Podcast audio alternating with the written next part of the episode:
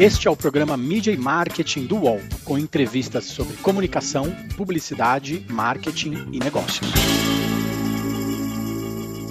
Olá, sejam bem-vindas e sejam bem-vindos ao programa Mid Marketing. Para quem quer maratonar, tá tudo lá, em todas as plataformas de áudio e no YouTube do UOL. Meu nome é Renato Pesotti e esse é o nosso episódio de número 181. Hoje a gente vai falar bastante de uma das engrenagens mais importantes do marketing no país, as agências de publicidade. Para isso, a gente recebe a Karina Ribeiro, que é CEO da agência VML no Brasil. Karina, obrigado pela presença, é um grande prazer contar contigo aqui. Obrigada, obrigada, Pesotti. Prazer é todo meu, uma honra, um prazer estar aqui com vocês para a gente falar sobre publicidade, sobre o mercado de publicidade das agências, que é um mercado que acaba, na verdade, fazendo parte da cultura brasileira e da nossa sociedade. Então, então vamos a isso. Eu queria falar exatamente sobre isso, né? Direto ao ponto. Muita gente diz que as agências, principalmente as consideradas mais tradicionais, elas perderam relevância na cultura e na estratégia das marcas como mostrar, como explicar que, que sem as agências a publicidade, na verdade, não anda? Eu e, e acho interessante essa colocação, porque eu acho que o que mudou o nosso mercado, sim, ele foi se desenvolvendo, é, né, e, e, mudando ao longo do ano, do, dos anos, assim como a sociedade, né? Então, na verdade, assim, é, não é o nosso mercado que mudou, a sociedade que evoluiu, tudo foi mudando e uh, o mercado de publicidade e as agências, elas estão e elas, elas andam juntos uh, com o molde, com como a sociedade vai evoluindo e a gente vai evoluindo junto. É, as agências de publicidade são, sim, parte fundamental do motor da, do mercado de publicidade. É, eu acho que dá para a gente, inclusive, dizer assim, nós somos, continuamos sendo, sim, o celeiro de talentos, aonde a gente cria, aonde a gente é, é, traz conversas, gera conversas, marcas e, e, e conecta marcas com o consumidor de uma maneira gigante ainda. O que, o que eu acho que acontece é que o ecossistema ele mudou porque o consumidor hoje, no seu hábito de consumir informação, de consumir e de se interagir com marcas, ele hoje em dia é um ecossistema que ele não é tão linear quanto era antigamente. Então, isso fez com que as agências também fossem se, é, é, se estruturando e também fossem surgindo outros tipos de entregas especializadas em outro momento de jornada do consumidor. E grandes agências ainda assim, e cada vez mais, têm a oportunidade, a capacidade e a obrigação de fazer essa jornada e de acompanhar a jornada do consumidor e das mudanças da sociedade. É, antigamente as agências elas gostavam de se vender como 360, né? Aquelas que faziam tudo, entregavam, colocavam em prática toda a estratégia de comunicação do cliente, né? É, elas gostavam de falar que entregavam tudo. Isso mudou bastante nos últimos anos também, né? Hoje tem muito mais cara de cooperação do que de competição, né? Eu lembro que era inimaginável ter uma reunião com um anunciante e três, quatro agências. E hoje, na verdade, a maioria das reuniões dos clientes são com as três, quatro agências que eles têm. Como que foi trazer essa cultura para dentro do dia a dia das agências também? Na verdade, antes até o que eu acho que é importante nesse nesse tipo, como você trabalha é, os papéis têm que estar claros.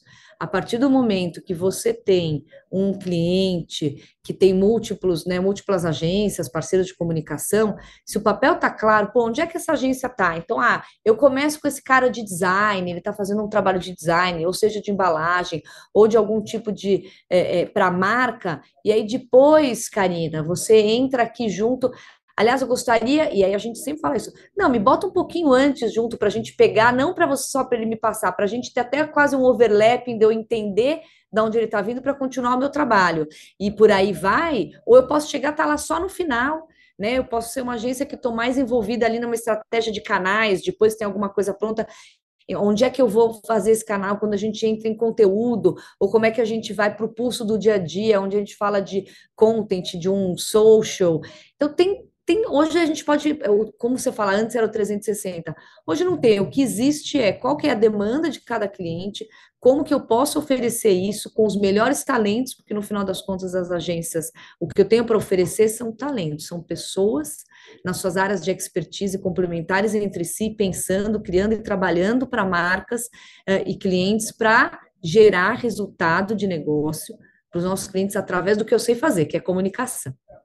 É, me alonguei um pouco aqui, falamos um pouquinho de tudo, mas é, eu acho que essa é a maneira. Dá para a gente trabalhar de vários jeitos. Hoje não tem só um jeito de trabalhar.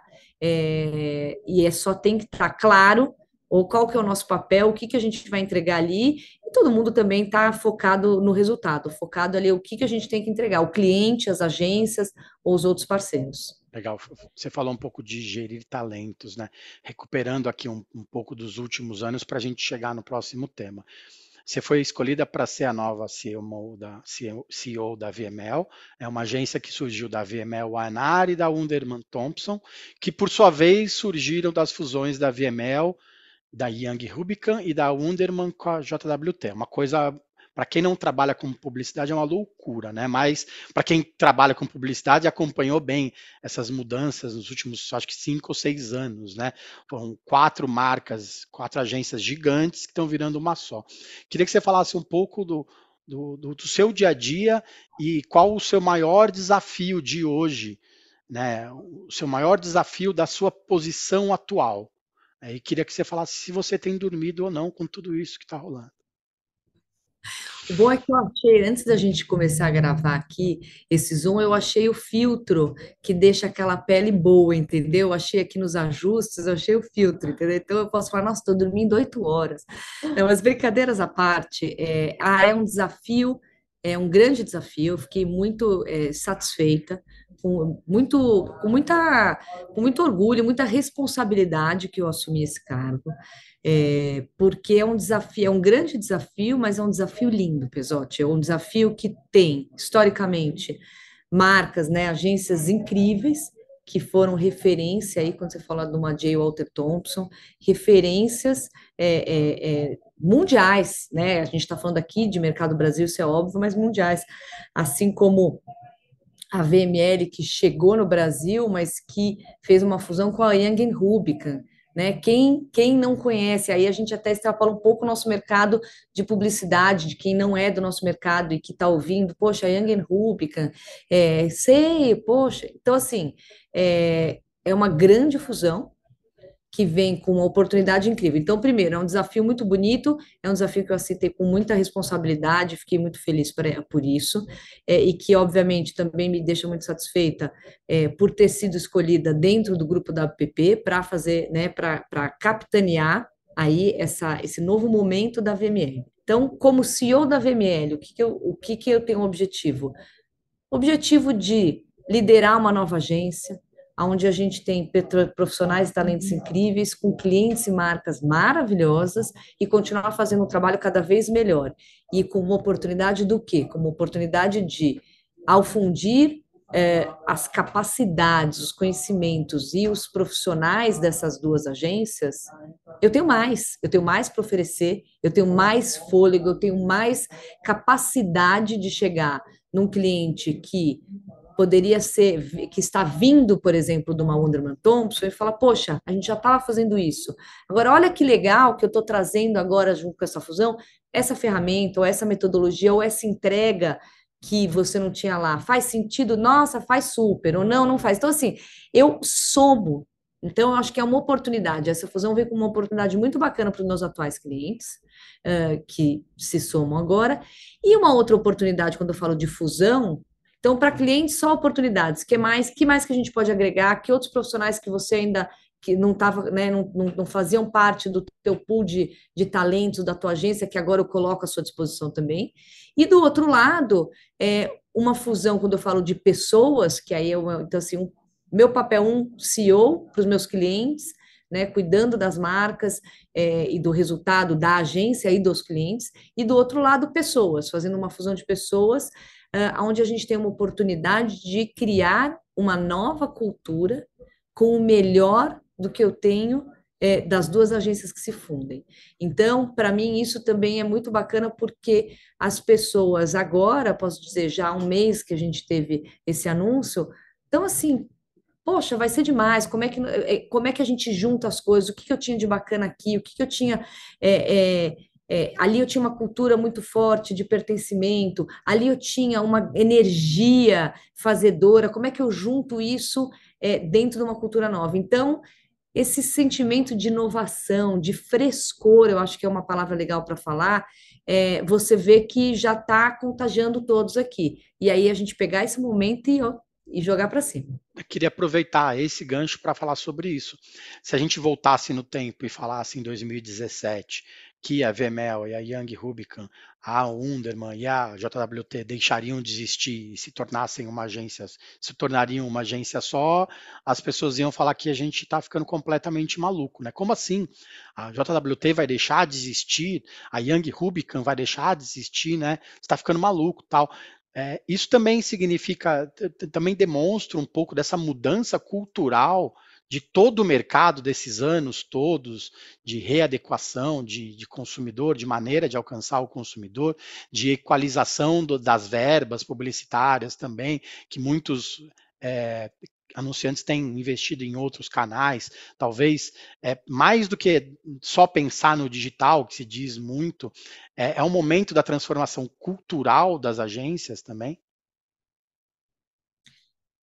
Olha, eu acho que transformação, né, quando a gente fala de transformação cultural, aí eu acho que eu vou voltar para o comecinho da nossa conversa. Uhum.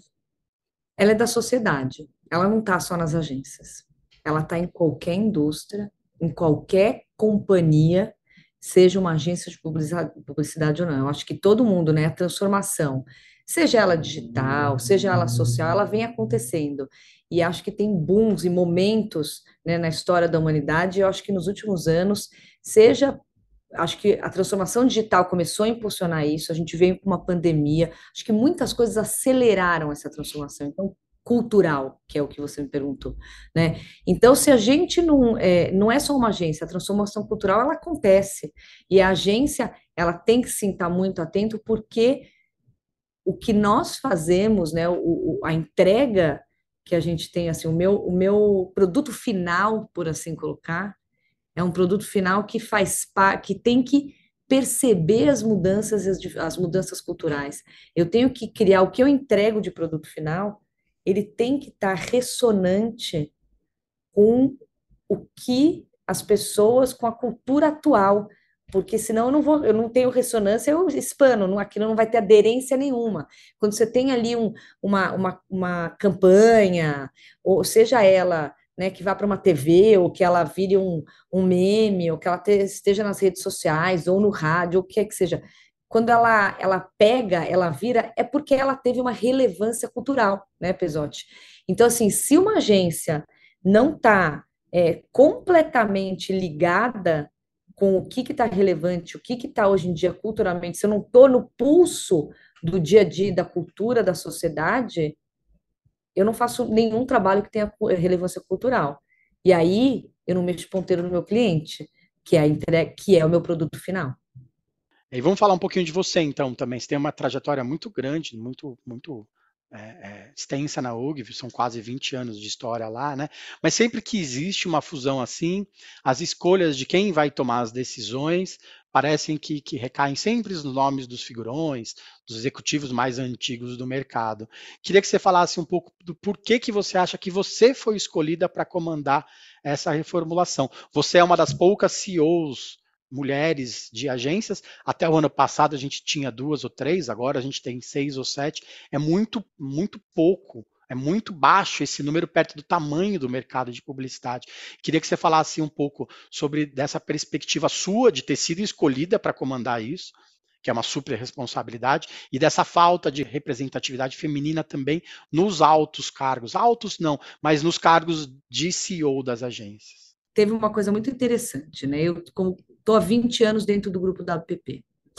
É, e acho que tem uma. É, é, muito comum, às vezes, quando a gente vai fazer uma mudança dessa, né, Pesote? Poxa, eu escolher um nome, e a gente está falando de, com certeza, é, não posso dizer que é a maior agência do Brasil, mas que é uma das top três agências do Brasil. É uma, é, é uma agência que surge, né, ela começa dia 1 de janeiro de 2024 é, como uma das maiores operações do Brasil em termos de agência.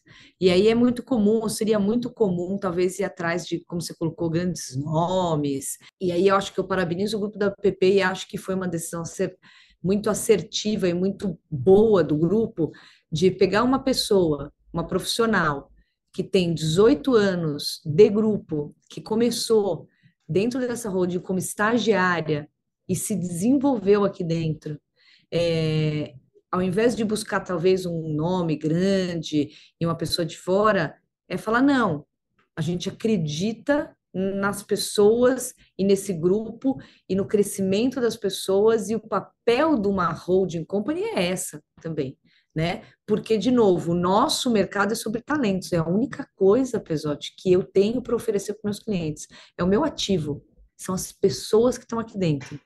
E aí a hora que um grupo é, que tem hoje no Brasil 7 mil pessoas só dentro da WPP, escolhe para liderar a maior operação do grupo, que hoje é a maior agência no mundo é, é, é, é dentro da WPP, a VML, uma pessoa que foi nascida e criada no grupo, putz, eu acho que manda uma mensagem muito, muito, muito correta, muito, dois, muito de hoje, né? Muito dos dias de hoje. Então, assim, posso dizer que acho que, claro, eu estou nessa cadeira, é, que bom que fui eu, mas acho que foi uma decisão muito assertiva. É, e acho que diz muito sobre o que, que a WPP, o que hoje a gente está querendo com o mercado construir. Sim, acho que tem uma, uma, uma, uma, quando você coloca de lideranças femininas, acho que faz parte, sim, cada vez mais a, a, a gente ter papéis, né, é, figuras de mulheres na liderança, e aí falando um pouquinho sobre isso, é, o que, que eu acho que é muito interessante do papel das mulheres nas lideranças. Eu não acho que é ah, empoderamento feminino. O empoderamento feminino, para mim, ao a Karina estar aqui como CEO da VML, é para que, que mais mulheres possam olhar e não só se enxergarem, mas se motivarem. Cara, se ela está lá, eu também posso. Eu também vou. Acho que é isso que é interessante. É para você poder ter as pessoas, mulheres jovens que estão começando, olhar e falar, cara, dá, dá para eu ir também, dá para eu chegar também. Eu acho que isso é que é, é, é, é bacana. E aí, sobre uh, a minha escolha, então, finalizando essa história, eu acho que também tem uma coisa, eu tenho uma história, é, Pesote, eu sou uma, uh, uma executiva e uma pessoa, né, que tenho, né, eu tenho uma formação, tenho duas formações, sou formada em publicidade, sou formada em gastronomia, trabalhei um pouco é, em gastronomia, mas em outra vida, assim, há muito tempo atrás, e há 18 anos eu estou no mercado publicitário, e uma pessoa que tem muito foco em cliente e em pessoas. Então, eu acho que a gente, falando um pouquinho sobre mim, sobre é, aqui a minha gestão, é sobre isso. É sobre o que a gente tem, a gente existe, as agências existem porque temos clientes para fazer trabalhos, para entregar é, é, o nosso produto final, que é criatividade, e pessoas para a gente cuidar e para a gente é, dar o melhor ambiente, com a cultura mais bacana, para essas pessoas estarem mais empoderadas, é, mais tranquilas e energizadas criativamente para, de novo, o nosso produto final, para os nossos clientes, que são a razão da gente existir, serem os melhores possíveis. Legal. A gente vai para o intervalo, já já a gente volta com a Karina para falar justamente sobre criatividade e sobre a disputa pela atenção do consumidor. Até mais. O UOL conseguiu acesso exclusivo a mais de 6 mil páginas e 10 horas de áudios inéditos de processos judiciais envolvendo o Tiago. Entre eles, estava o caso de uma mulher que vamos chamar de K. Você promete nunca mais bater em mim? Prometo. Tome a palavra. K é a mulher que deu o primeiro sopro para derrubar o castelo de cartas do empresário antes do caso da academia vir à tona. A experiência dela deixa explícito o modus operandi de Tiago Brenan, numa história que se repetia. Um método que começava com uma conquista, regada a gentilezas e muita ostentação. Um cavalheiro, né? Ele é um, uma pessoa assim incrível, aquele homem perfeito mas que acabava em violência de vários tipos, como o próprio agressor admite em áudios exclusivos. Eu botei uma arma na sua cabeça? Não. Pois é, mas eu fiz a força com raiva, não fiz? Fez. E você dizendo não, não, eu fiz com raiva. Beleza, eu assumo. E esse é Brenan, um podcast do Wall Prime. Voltamos. Essa semana a gente recebe a Karina Ribeiro, que é CEO da VML. Karina, o consumidor hoje ele não quer mais, de repente, só comprar um produto, né? Ele quer soluções, ele quer que as empresas resolvam, resolvam os seus problemas. Como que é mudar esse mindset dentro das agências também, que muitas vezes foram focadas apenas em criatividade? Como é assumir esse papel mais efetivo na estratégia de negócio de uma marca e ajudar no processo de inovação do anunciante. A gente falou bastante aí já de é, transformação cultural, de sociedade, dos hábitos dos consumidores. A gente falou da importância das marcas e das agências de acompanharem essa evolução e essa mudança. Posto isso, eu acho que assim, criatividade é uma coisa que não mudou ela evolui, mas assim, tudo é sobre criatividade, né, no nosso mercado. Então, é, mesmo quando você está falando de inovação, de tecnologia, a criatividade é espinha dorsal de tudo, né, Pesotti? O que eu acho que muda é que a gente vai mudando a forma, assim, quais são os diferentes canais. Quando a gente está falando de criatividade, eu tenho que garantir é, a atenção dos consumidores, que hoje está completamente fragmentada, né? Bem, a gente já fala isso há muito tempo, mas quando o cara está assistindo ali a um streaming, ele está no celular, ele pausa o celular para procurar no Google o nome daquela atriz ou a idade da atriz. Nossa, nossa, ela está tão bem, né? Deixa eu procurar ali, deixa eu. Então, assim,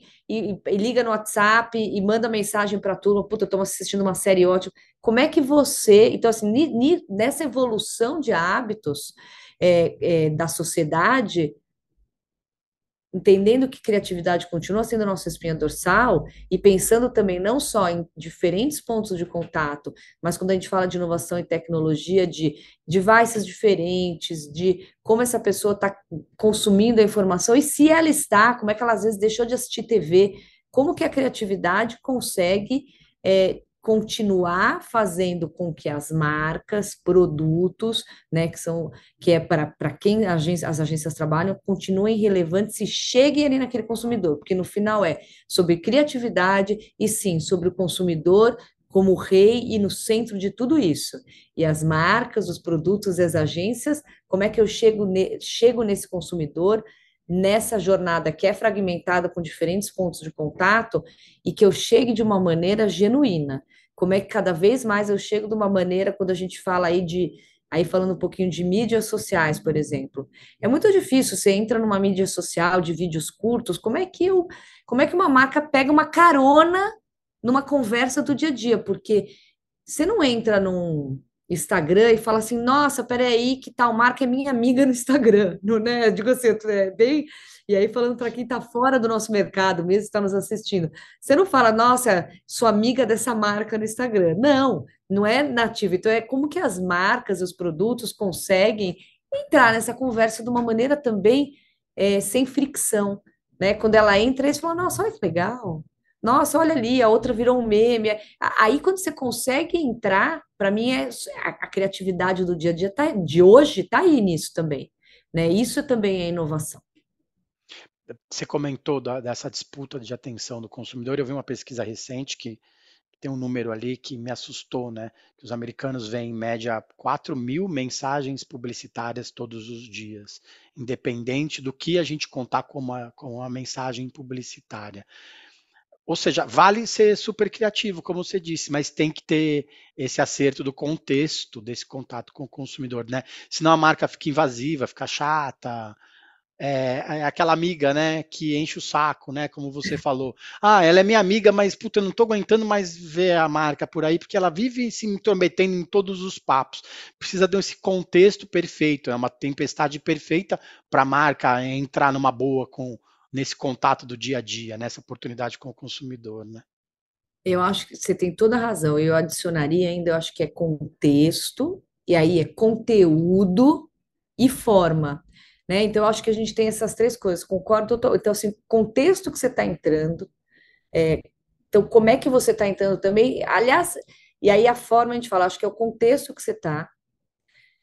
Então, a pessoa está ali, né, tá ali assistindo um filme, ou ela está ali numa rede social onde você não, não, né, não é nativo, a marca não teria por que tá ali. É, então, qual que é o contexto que você está entrando? O conteúdo que você vai estar tá ali, ele tem que ser, ele é um conteúdo de entretenimento, ele é informativo, o que, que é aquele conteúdo, né, para quem que é, e a forma também, porque talvez a marca, talvez não, muitas vezes, não é que ela vai mudar o discurso dela, mas tem uma adequação de forma, dependendo do canal que você está falando, né, a marca também tem que ter essa, essa sutileza de entender que se ela está num canal mais de entretenimento, ela tem que estar tá entregando de um jeito um pouco mais leve, e se ela está sendo informativa num outro canal, como é que ela também, o que, que ela dá para esses diferentes pontos de contato, que são, às vezes, é o mesmo consumidor, mas que está em momentos diferentes ali. E aí, de novo, volta a história. Sim, criatividade, mas relevância também, né? Aí a gente gera relevância, porque aí bateu ali não virou amiga chata, né? Você virou o cara assim, ó, oh, Legal, hein? Pô, você viu isso? Né? Então tem essa, essa, é, é, tem essa, é sutil, mas é isso, é contexto, conteúdo e forma, mas dá muito trabalho, é sutil, mas dá muito trabalho, né? Para isso ser sem fricção e não ficar aquela coisa, pô, o que, que a pessoa está vindo me oferecer isso aqui agora, né? Quem perguntou, quem pediu? Então, para não ficar nisso, dá trabalho ser, ser, é, é, ser sutil se fosse fácil, não precisaria ter tanta gente, tanta, tanta mente criativa pensando nisso. Né? Qual que é a grande missão do CEO de uma agência, da CEO de uma agência, dentro da empresa, da agência, e como ajudar os clientes a construírem marcas mais fortes? Eu acho que o CEO ele é um, ele é um elo entre o negócio do cliente e o negócio da agência, que são pessoas, né? É, então, assim, e o CEO, ele é o líder da organização de uma agência. Então, primeiro, ele que vai dar o ritmo e a cultura dessa agência. A cultura é feita de pessoas. Não sou eu que vou fazer a cultura, mas eu imprimo o ritmo sobre o que, o que, que a gente quer aqui. A gente quer um ambiente bacana, uma cultura onde as pessoas. Então, assim, ele imprime o ritmo, ele imprime a cultura, então, no negócio da agência, que são as pessoas, fomentando, e eu acho que cada um do, da a sua maneira, imprimindo o seu, né, a, a sua marca é, em cada uma das agências, mas o seu tem a obrigação de propiciar um ambiente que seja, que fomente a criatividade, que é sobre isso que nós somos. E junto com isso, é, ser esse elo do negócio do cliente, é estar tá perto dos clientes, entender o que, que eles precisam de uma agência, de um parceiro de comunicação. E aí é voltar, e para mim ainda é mais, e aí é surpreender o cliente, como é que ah, você queria isso, e como é que a gente faz ainda mais, e juntos vamos para frente. É, eu acho que essa é, a, é, essa é a função. E aí, a partir daí, entregando, entendendo o que o cliente quer, fomentando um ambiente propício para a criatividade, entregando mais, né, e dando resultado para os clientes, vem o resultado da agência, porque eu também sou responsável pelo resultado financeiro da agência. Então, acho que é uma, é uma via de mão dupla aqui, mas é um, é um círculo interessante que você vai fomentando. Então, acho que esse é o papel do CEO da agência. Mesmo porque tem que pagar o salário de todo mundo, né? Tem que dar dinheiro para pagar o salário de todo mundo, não tem jeito. Não é ONG, não é ONG, é isso. Me fala uma fonte de inspiração sua, um livro, um site que você entra todo dia, um filme que você sempre pensa nele, um livro que você leu há muito tempo e que está lá na sua cabeceira. Olha, perfeito. Eu eu mudo muito é, as coisas que eu vou consumindo, né? Consumo bastante, é, gosto, de, gosto de livros, às vezes assim, então, tem, tem momentos onde eu estou ali para ler romances e ficções, às vezes eu vou focando muito também no nosso mercado, em coisas que a gente, em livros que é, eu li recentemente O Essencialismo, que foi um livro interessantíssimo. Assisto bastante, gosto de assistir séries, como todos nós. Tenho assistido, estou agora assistindo Yellowstone, que estou achando incrível, o máximo. E gosto de assistir. Você sabe que esses dias eu, eu fui um pouco atrasada, tá? Tava num, estava num voo para Kansas City, que é a nossa, a nossa sede global da VML é em Kansas City, no Missouri, nos Estados Unidos. E estava lá no avião e tinha Barbie, é, que todo mundo assistiu e ainda não tinha assistido. E aí falei, não, vou assistir. É, e nem vou entrar no debate, né? Acho que foi muito interessante, porque foi um filme que polarizou, mas teve um. E aí, falando sobre inspiração, porque é interessante falar, pô, mas a Karina vai falar de inspiração no filme da Barbie. Teve um negócio tão interessante, eu lembrei por acaso hoje de manhã. tem um momento lá no filme que tem uma é, que não é nem a Barbie, é uma outra, uma, uma mulher que fala uma coisa que eu achei tão interessante. E é isso, às vezes você não tem ali, não é que você está pegando um livro, um best-seller, que vem lá de um cara, né? Não estou citando Ernest Hemingway, não. Foi um diálogo é, no filme da Barbie que eu assisti no avião e que eu achei muito interessante. Ela começa a colocar é, uma enfim, uma dicotomia aí falando de mulheres, falando do, do momento de hoje, ela começa a falar, pô, tá muito difícil, né? Ela fala lá no discurso. Eu não sei se, se você assistiu o filme, Pesote. É, ela fala, pô, tá tão difícil. É assim, ó, para ser mulher hoje é aquela coisa. Você tem que ser bonita, mas não pode ser bonita demais, porque se você for bonita demais, ou ela tá gastando muito tempo, ela é preocupada demais com a aparência e pega mal para você. Você tem que ser magra, mas não pode ser magra demais. Se você for magra demais, e ela tá doente, tá algum problema. Você tem que trabalhar duro demais. Você tem que trabalhar duro porque você tem que ser, né, uma pessoa bem-sucedida. Mas se você trabalhar duro demais, vai pegar mal para você, porque vai falar que você é workaholic e não dá atenção para sua família. É, se você, você tem que se preocupar com dinheiro, você tem que ser uma pessoa de negócios, mas não demais, senão você vai ser avarenta. E você, e assim ela falou, pô, não tem ferrou. A mulher falou, ferrou, eu não posso fazer nenhuma coisa de mais, uma coisa de menos. Estamos no momento. Então, assim, isso eu achei muito interessante. Então, falando até um pouco de inspiração. Sim, foi um diálogo do filme da Barbie, que eu assisti no avião, mas que me, me, me parou para pensar, que eu falei, cara, é mesmo, como a gente também tem que respirar um pouco e ser um pouquinho mais uh, suave com a gente e aí, a hora que você consegue ter, pô, tá difícil para todo mundo também. Eu acho que isso a gente se olha para o lado e fala, tá, tá, né, vamos, vamos, como é que você consegue ter a empatia? A gente falou lá no começo, esse olhar empático com você mesmo e com os outros. E isso, assim, eu parei para pensar muito, e aí você consegue olhar, e aí chegando aqui, né, tava che chegando em Kansas City e voltando para a agência, nesse começo, você fala, é, não tá fácil para ninguém. Então, como é que a gente faz ser um pouquinho mais suave juntos, né, com um olhar empático para você e para os outros? A minha chegada aqui e por ser mulher foi uma das coisas mais bacanas que aconteceram assim aqui. Não teve uma pessoa que não veio falar comigo e falou, pô, eu adorei. Não foi, não era só do sexo feminino, era eu adorei que foi mulher. Nossa, Karine, eu adorei que a minha CEO é mulher agora.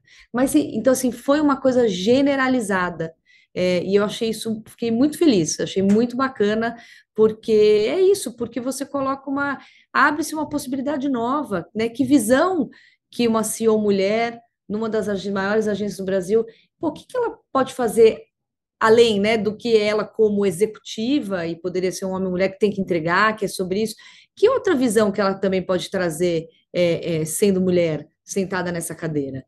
Então, acho que isso é muito legal também. Você falou de coisas bacanas, né? Então, me conta uma campanha de uma outra agência, sem ser da VML, sem ser da UG, que você olha e fala, putz, é, isso é uma coisa bacana, uma coisa que, que eu acho muito interessante, é para isso que eu acordo todos os dias. Olha, bom, isso tem, tem e muitas. E... Não vale roubar no jogo, não vale nem falar da, é, Thompson. Exatamente. Aí você começa aqui. E o meu jabá? Fica aqui horas, Pesote. Já é era.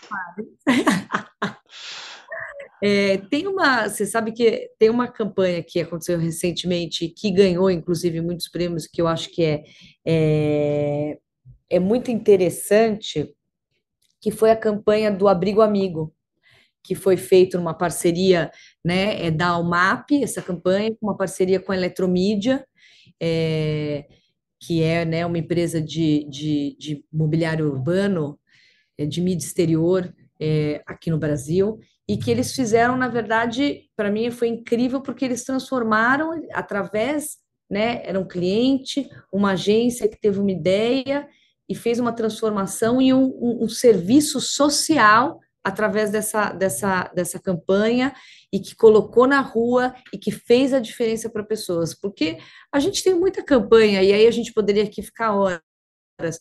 Puta, você viu aquela campanha daquela cerveja, você viu aquela campanha daquele carro, nossa, que demais, que. E que são produtos, são bens de consumo. Agora é muito legal quando você consegue ver uma ideia né, de uma campanha que faz uma transformação social. Então, a minha, a minha dica aí com, com as minhas ressalvas e com as travas que você me colocou, vai para o Abrigo Amigo, para a campanha de Abrigo Amigo. Você saiu bem. Obrigado pelo tempo, Karina. Muito boa sorte aí com os desafios, principalmente os desafios de unir tanta gente boa em uma equipe só. Eu que agradeço, obrigada pelo papo, foi um prazer. E depois a gente vai conversando, eu vou te contando. Vamos, daqui a uns meses a gente conversa de novo e a gente vai trocando figurinhas. Muito claro. obrigada. Obrigado, vai ser um prazer. Vamos lá, para quem está vendo a gente no canal UOL ou nos escuta no Spotify, no Apple Podcasts, a nossa playlist tem mais de 180 entrevistas com muita história legal sobre marketing, sobre publicidade, muitas campanhas bacanas para vocês escutarem. Daqui a 15 dias a gente está de volta. Valeu! Podcasts do UOL estão disponíveis em todas as plataformas. Você pode ver uma lista com esses programas em uol.com.br/podcasts. Media Marketing tem produção, coordenação e apresentação de Renato Pesotti, edição de vídeo de Danilo Correia, design de Débora Faleiros e Liara Vidal, direção de arte de Gisele Pungão e René Cardilho, coordenação de vídeo de Danilo Esperandio e Fabrício Venâncio, Antônio Morel e Tatiana Esquibola são gerentes de conteúdo e Murilo Garavello é o diretor de conteúdo do UOL.